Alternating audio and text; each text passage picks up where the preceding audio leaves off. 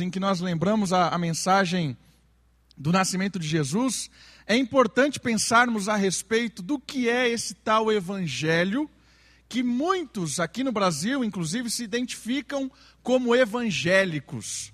O que é ser evangélico? Porque hoje, inclusive, está na moda. Muitas pessoas dizem que são evangélicas, muitos políticos dizem que são evangélicos, muito, ah, existe até a bancada evangélica agora no Congresso. Mas o que é de fato ser evangélico? O que é estar associado com esse tal de evangelho? O que tem a ver o evangelho com o nascimento de Cristo? E Paulo, o apóstolo São Paulo, um dos pioneiros da igreja cristã, aquele que teve um encontro com Jesus enquanto ia matar cristãos, né, um perseguidor, um perseguidor, o vilão Paulo, chamado de Saulo também, quando ia matar os seus os seus perseguidos, matar os cristãos, teve um encontro com Cristo, e esse encontro mudou toda a mentalidade dele. E eu acredito que Paulo, no Novo Testamento, é quem mais define o que é o Evangelho. E hoje à noite eu gostaria, junto com os irmãos e com as irmãs, olhar alguns pontos que são muito importantes a respeito do que é o Evangelho, do que é ser evangélico e o que Paulo, através de Gálatas, que é a carta central a respeito do Evangelho, tem para nos ensinar hoje à noite a respeito do nascimento de Cristo. Então vamos caminhar juntos. Se você tem uma Bíblia aí, se você não tem, acompanhe do lado de alguém que tenha, tá bom? É muito importante você olhar o texto bíblico. Abra a sua Bíblia na carta de São Paulo aos Gálatas. Carta do apóstolo Paulo aos Gálatas, no capítulo 4 toda a carta, Paulo fala a respeito do que é o Evangelho. Inclusive, é aqui em Gálatas que ele diz que não existe outro Evangelho, só existe um Evangelho. E se alguém se identifica com esse Evangelho e prega ou vive diferente, seja considerado anátema ou maldito.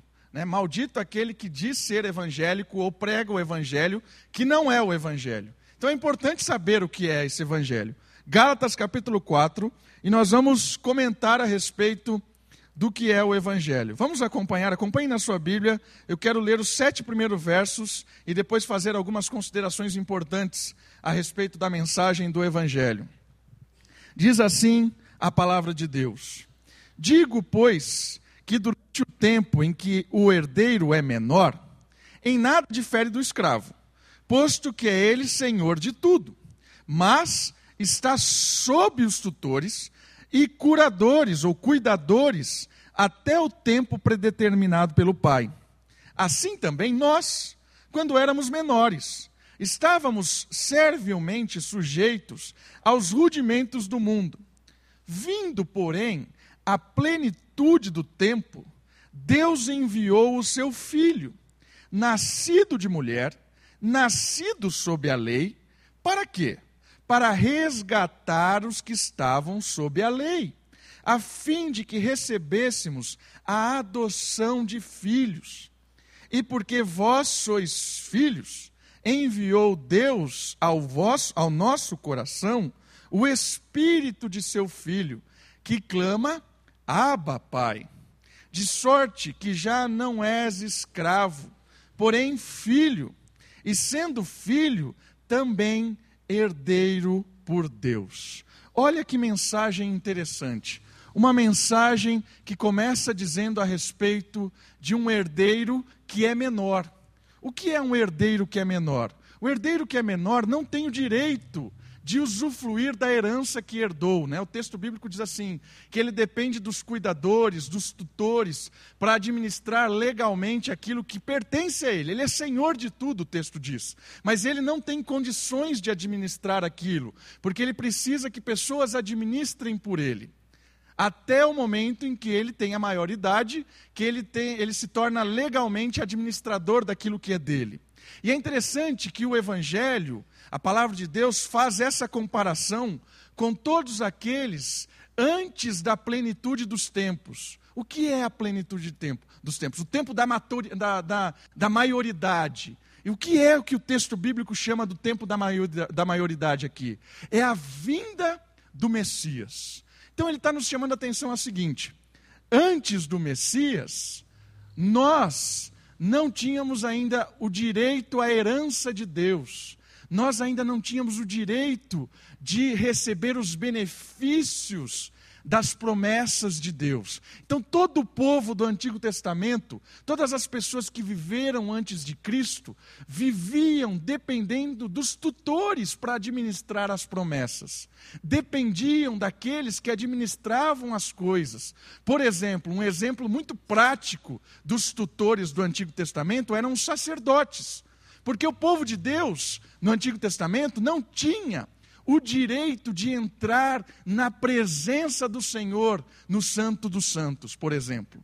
Existia um templo no Antigo Testamento, um templo magnífico, e um determinado lugar dentro daquele templo era chamado de Santo dos Santos. E aquele lugar era o lugar em que Deus se manifestava, a presença de Deus estava ali.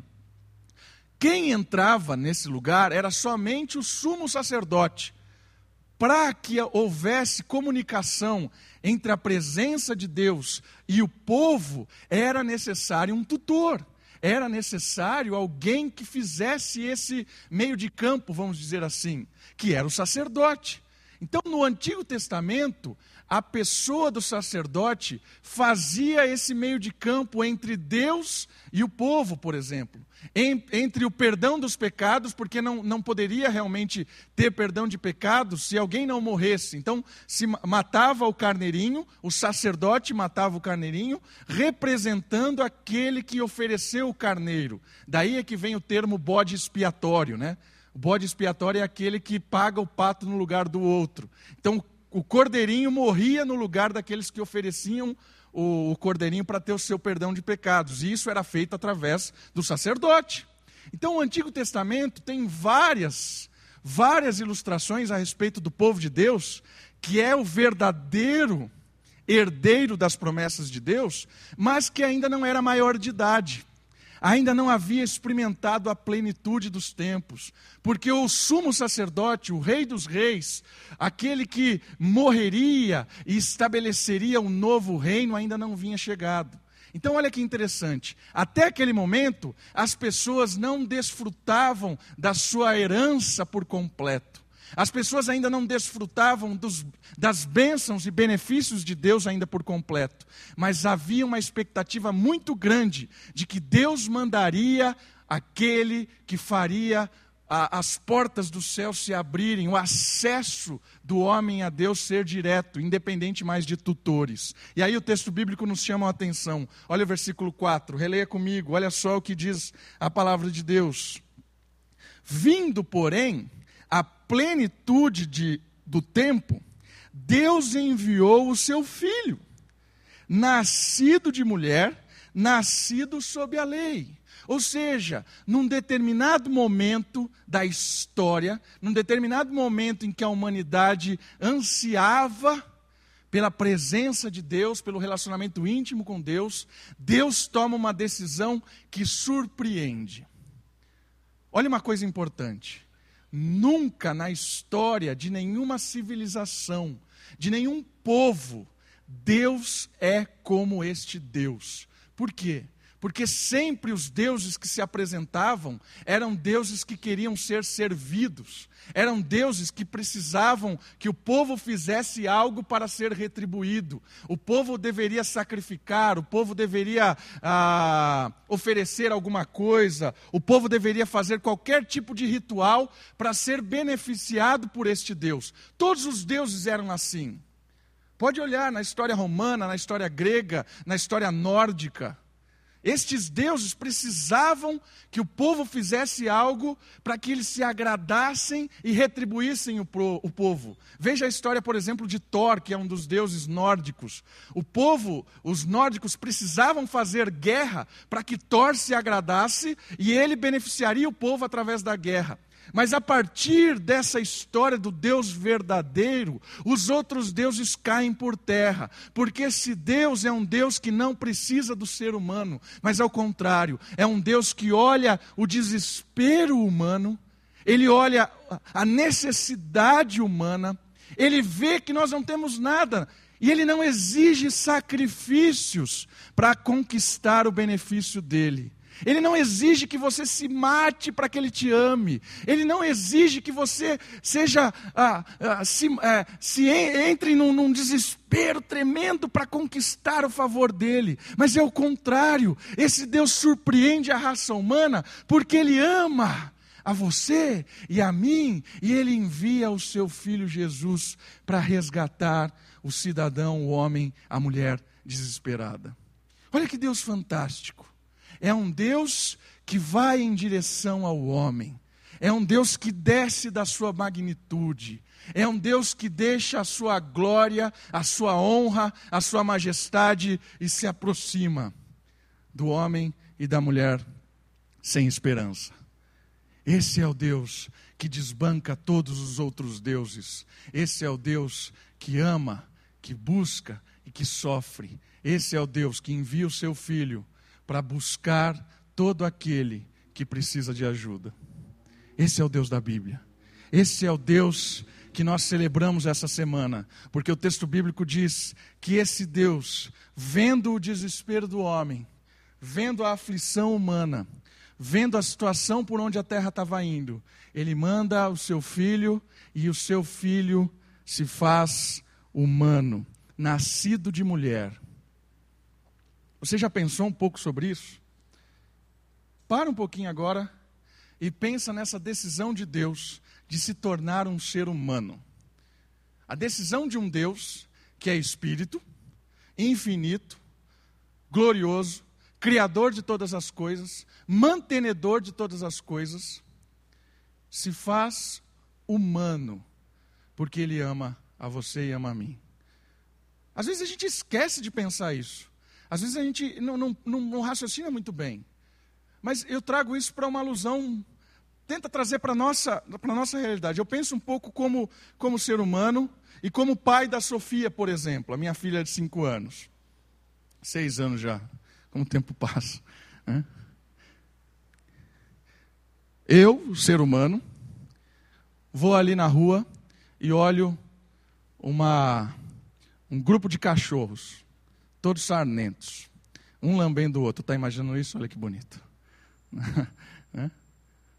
Cachorros desesperados com sarna, se lambendo, hum, no meio do lixo.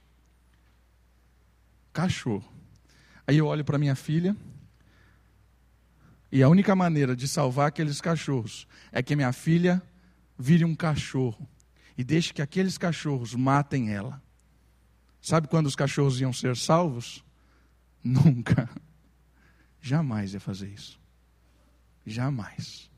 Nem por outro ser humano. Eu correria. Se, se, eu não, não vou falar isso. Irmãos, Deus é, é de outra espécie, se podemos falar isso. Né? Deus não é humano. Deus não é humano. Essa comparação ainda é mínima de um ser humano para um cachorro. A, a, comparação de Deus é muito maior. Deus é um ser além do humano. E ele olha a situação humana e envia o filho dele para nascer como humano, para ter uma vida de obediência à palavra de Deus, para ter aquele final trágico da cruz, para resgatar os seres humanos. Isso é a prova de um amor infinito.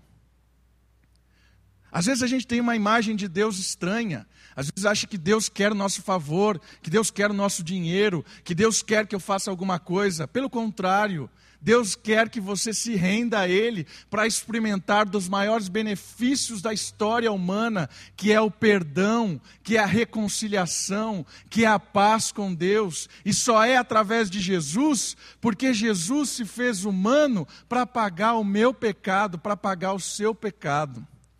O nascimento de Jesus é a maior prova de amor e de proximidade. Porque Deus se fez humano, Ele sabe as suas aflições, Ele conhece as suas aflições, Ele conhece as minhas aflições, não porque contaram a Ele, não porque Ele viu, mas porque Ele sentiu como ser humano. Ele sabe o que é dor, ele sabe o que é sofrimento, ele sabe o que é perda de um amigo querido, ele sabe o que é traição, ele sabe, não porque contaram, mas porque ele viveu isso como ser humano. Esse é o Deus que se aproxima de você, se aproxima de mim. Um Deus que nos ama e se fez humano para pagar o meu pecado, para pagar o seu pecado e para nos reconciliar com Deus. Nascido de mulher e nascido sob a lei. Sabe o que isso quer dizer sob a lei? Quer dizer que as mesmas leis que regiam sobre a humanidade regeram sobre Cristo. Ou seja, o homem, para ter o favor de Deus, precisava ser íntegro, reto. Né? O homem, para estar, para ser amigo de Deus, precisava ser correto. Pensa comigo também uma coisa. Se Deus é santo, ele não suporta a desonestidade, por exemplo. Se Deus é justo, ele não suporta a injustiça. Se Deus é correto, ele não suporta o que é incorreto.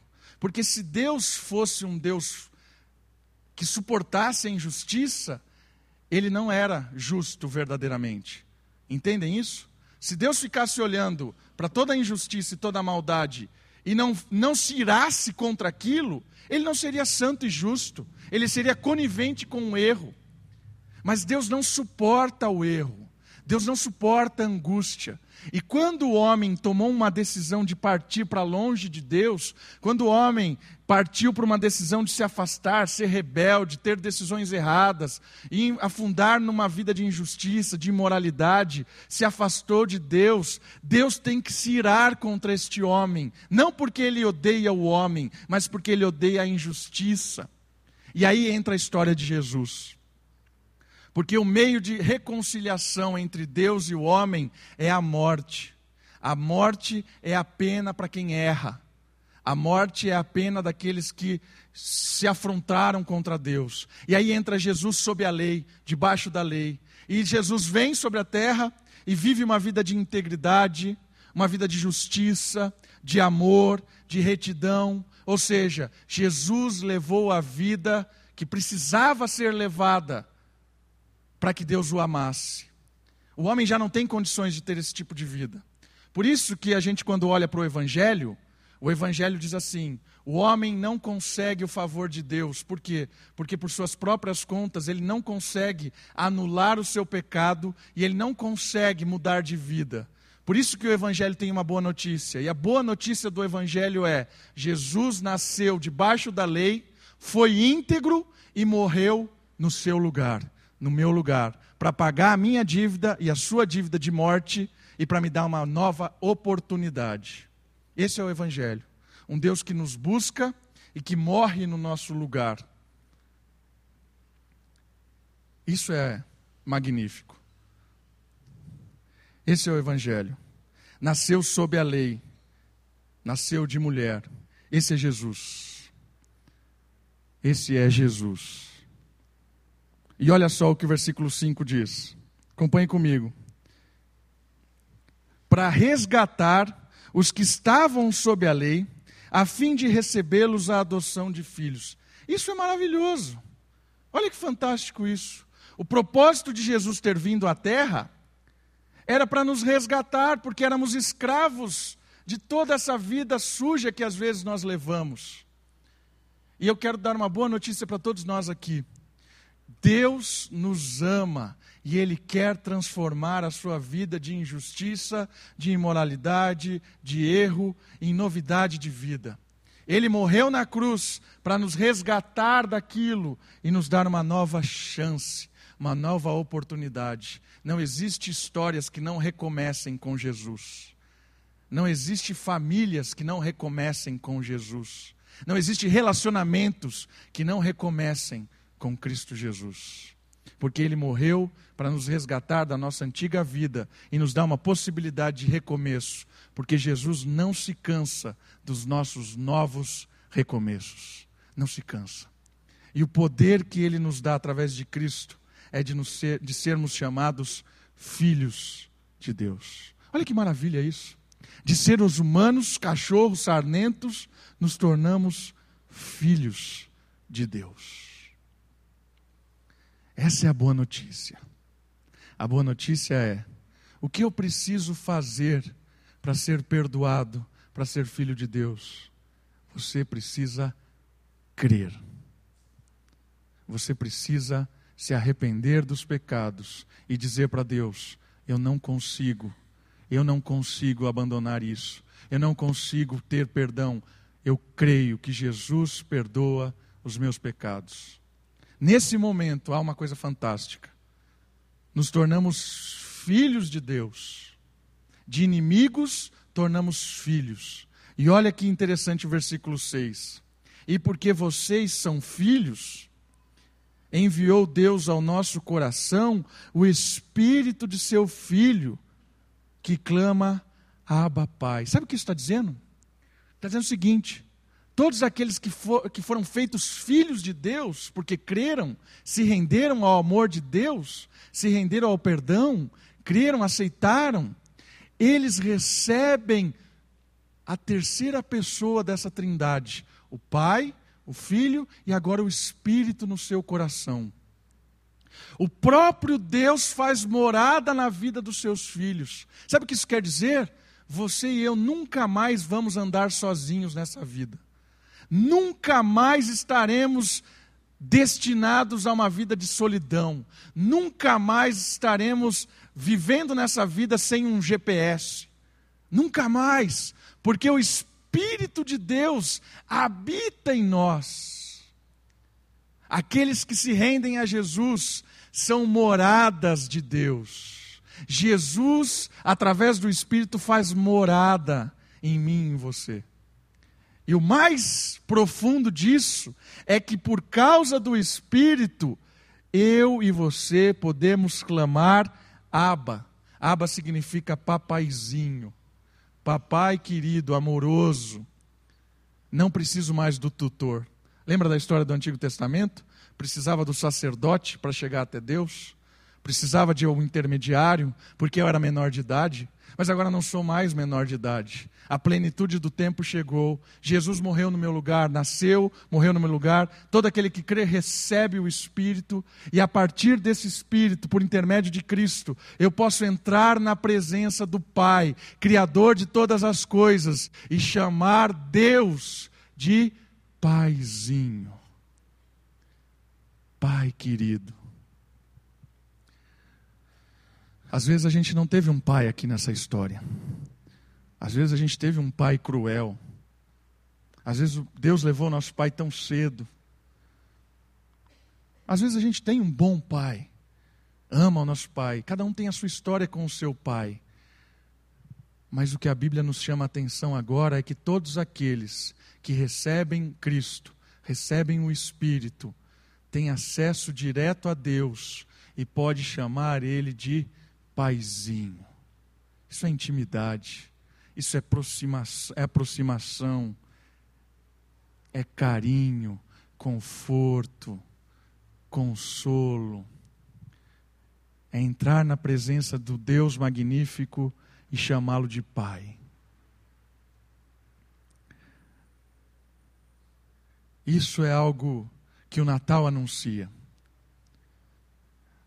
O Natal anuncia um Deus que te dá a liberdade de chegar na presença dele sem nenhum tutor, sem nenhum intermediário, graças a Cristo, através do Espírito que habita em você, chegar ao Pai e dizer ao Pai o que você quiser. Sem formalidade, sem rituais, sem palavras certas. O texto bíblico diz assim: vai no íntimo do seu quarto, feche a porta e diz para Deus o que você quiser dizer, porque Deus está ali, te ouvindo, te consolando, te animando, te dando força. Deus se faz íntimo dos seus filhos. Essa é a mensagem do Evangelho. A mensagem do Evangelho é a boa notícia de que Deus se faz íntimo dos seus filhos. Esse é o Natal verdadeiro. E o texto termina com uma mensagem de esperança muito legal. Olha o versículo 7. De sorte que já não és escravo, olha que legal. Já não és escravo, porém filho. E sendo filho, também herdeiro por Deus. Herdeiro por Deus. Herdeiro do quê? De várias coisas. A primeira coisa que nós somos herdeiros hoje, nós somos herdeiro do reino de Deus. Essa é a primeira dimensão importantíssima. Todos aqueles que nasceram de novo são cidadãos do reino de Deus. O que é o reino de Deus? O reino de Deus é uma esfera espiritual, é uma guarda espiritual de Deus para todos aqueles que são filhos, todos aqueles que têm o passaporte. Nós fazemos parte deste mundo, estamos neste mundo, mas nós temos a cidadania de Deus, a cidadania do reino. E esse reino é um reino de justiça, de amor, de amizade, de fraternidade, de lealdade, de uma vida diferente. O primeiro benefício é que nós somos herdeiros deste reino. Você faz parte de um novo povo, de uma nova nação, de uma nova realidade. Fazer parte do reino de Deus é viver uma nova vida, protegido pelo Senhor, guardado pelo, pelo Deus Todo-Poderoso e caminhando de uma forma a pregar a ética deste reino, que é uma ética de justiça e de amor. Por isso, o Evangelho e o evangélico é aquele que pertence a Deus e faz parte do reino de Deus. E o reino de Deus prega justiça, igualdade, amor, paz. Portanto, aquele que se diz evangélico e prega coisas contrárias a isso, de nada tem de evangélico. Apenas boas palavras, quem sabe. Primeira herança, recebemos perdão dos pecados, nova vida, parte do reino de Deus. E os Salmos, e o próprio Jesus diz uma coisa importante: que os justos herdarão a terra. Isso é fantástico. Os justos herdarão a terra. Isso está em vários salmos. Isso está no Sermão do Monte. Sabe o que isso quer dizer? Que toda essa terra criada por Deus, que hoje jaz no maligno e que hoje reina a injustiça, que hoje reina um monte de governantes injustos, iníquos, que são contrários ao reino de Deus, eles não têm a palavra final. Porque quem tem a palavra final é o reino de Deus. E todo aquele que é filho de Deus herdará esta terra com um rei justo. Imagina, irmãos, morarmos um novo céu e uma nova terra, onde não há mais injustiça, onde não há mais morte, onde não há mais choro, onde não há mais tristeza, onde não há mais tradição, traição, onde não há mais iniquidade. Toda essa história de corrupção que nós vemos hoje, sentimos hoje, toda essa história de ladruagem, isso passará, porque eles não são os donos da terra. Eles acham que são dono da terra, eles acham que o poder que eles têm hoje mandam e desmandam na terra, mas não são dono da terra. Porque os justos herdarão a terra, porque a terra é de Deus. E um dia Jesus voltará e o reino estará completo, onde todos os justos habitarão nessa nova terra, nesse novo lugar, com a justiça, com a paz, com prosperidade na presença desse Deus. Tudo isso é anunciado no Natal. Um Deus que é o Criador de todas as coisas e tem um lugar bonito e tranquilo para a gente se amar. Isso é uma música que é verdade. Essa é a música que é verdade. Irmãos, o Natal é, é um tempo que a gente precisa lembrar disso. Que o Evangelho está ligado a Cristo a perdão de pecados, a novo nascimento, a reino espiritual e promessas futuras de um lugar completamente novo na presença dos irmãos e da nova terra e da presença do próprio Cristo presente. Vamos orar? Louve ao Senhor, louve ao Senhor que o Natal está aí e nos faz lembrar de todas essas promessas cujas somos herdeiros de Deus. Ore, ore você e Deus agora, louve a Ele.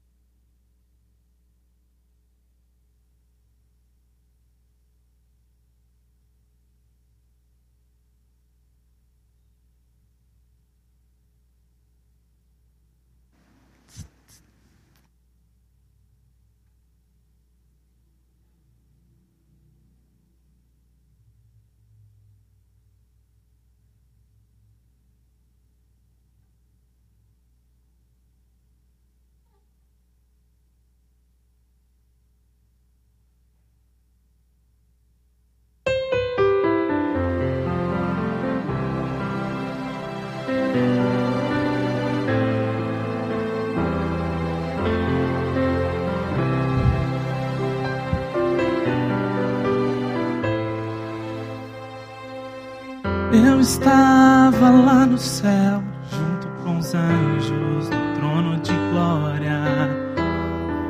Mas meu pai me disse assim: Filho querido, quero falar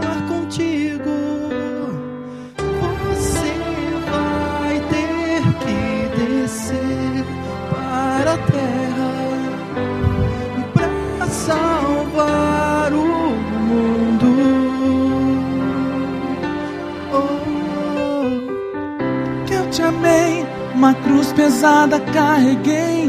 Porque eu te amei, a morte eu também enfrentei. Porque eu te amei, mesmo sem você me amar. Porque eu quero te salvar, meu filho. Porque eu te amei, e a cruz estava a te olhar. Porque eu te amei, meu sangue estava a jorrar. Porque eu te amei, mesmo sem você me amar. Porque eu quero te salvar, meu filho.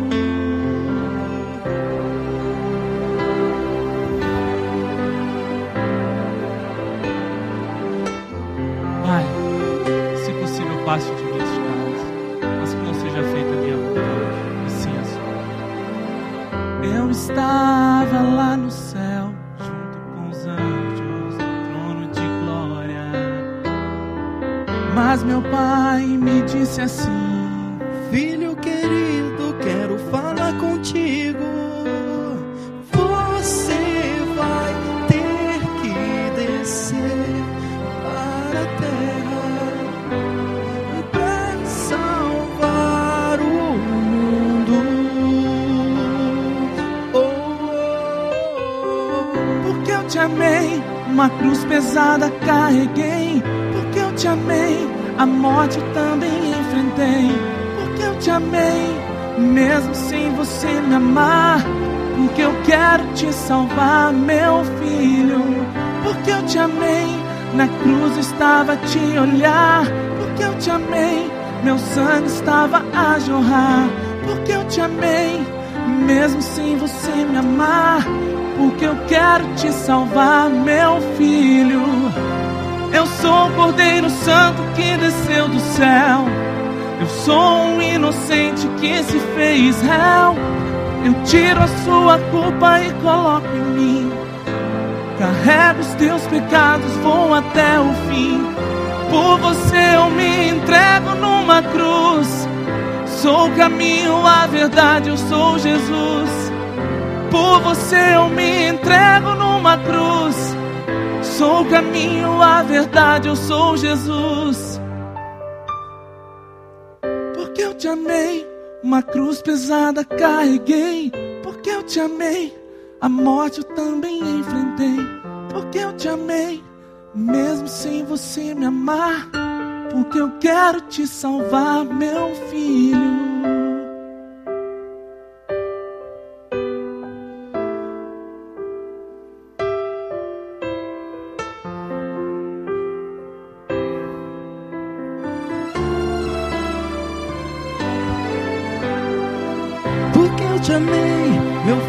Ti eu entreguei. Porque eu te amei, os teus pecados perdoei. Porque eu te amei, mesmo sem você me amar, eu tive que entregar meu filho.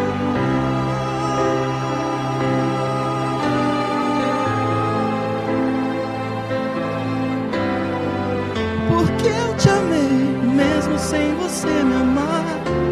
Eu tive que entregar meu filho.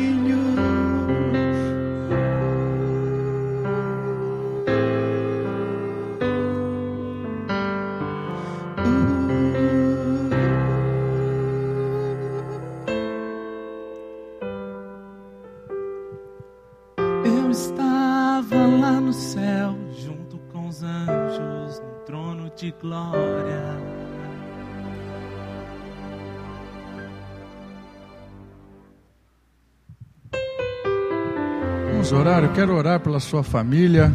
Eu quero orar por, por você. E gostaria que as famílias se juntassem agora. Então, se a sua família está por aqui, chega perto dela, junte, junte aí os pais, filhos. Se você está sozinho, adote uma família. Vamos, eu quero orar pelas nossas famílias. Vamos se, se ajuntar aí como família. E antes disso, eu gostaria de chamar a família do Júnior aqui também, que hoje é o último culto deles aqui. Esse ano foi um ano que várias pessoas da nossa igreja foram espalhadas pelo mundo. Sim. Vai tocar, né? Sim. E a família do Júnior, a Joelma, a Vitória, o Nicolas. Vamos orar por eles, porque eles vão indo de volta para casa. E foi muito bom o tempo que eles estiveram aqui. Eles vão chegar aqui. Tá bom? Eu quero orar pela sua família. Depois orar pela família do Júnior também, que está indo para Astorga. Depois você pode dar um abraço nele. Hoje é o último culto que eles vão estar aqui com a gente. Vão viajar essa semana, eu acredito já. E também orar pelos aniversariantes da semana passada e dessa semana, né? Então, quero encerrar depois o culto orando pelos aniversariantes. Orar pelas famílias, orar pela família do Júnior e depois orar pelos aniversariantes. Tá bom? Deixa eu orar pela sua família primeiro.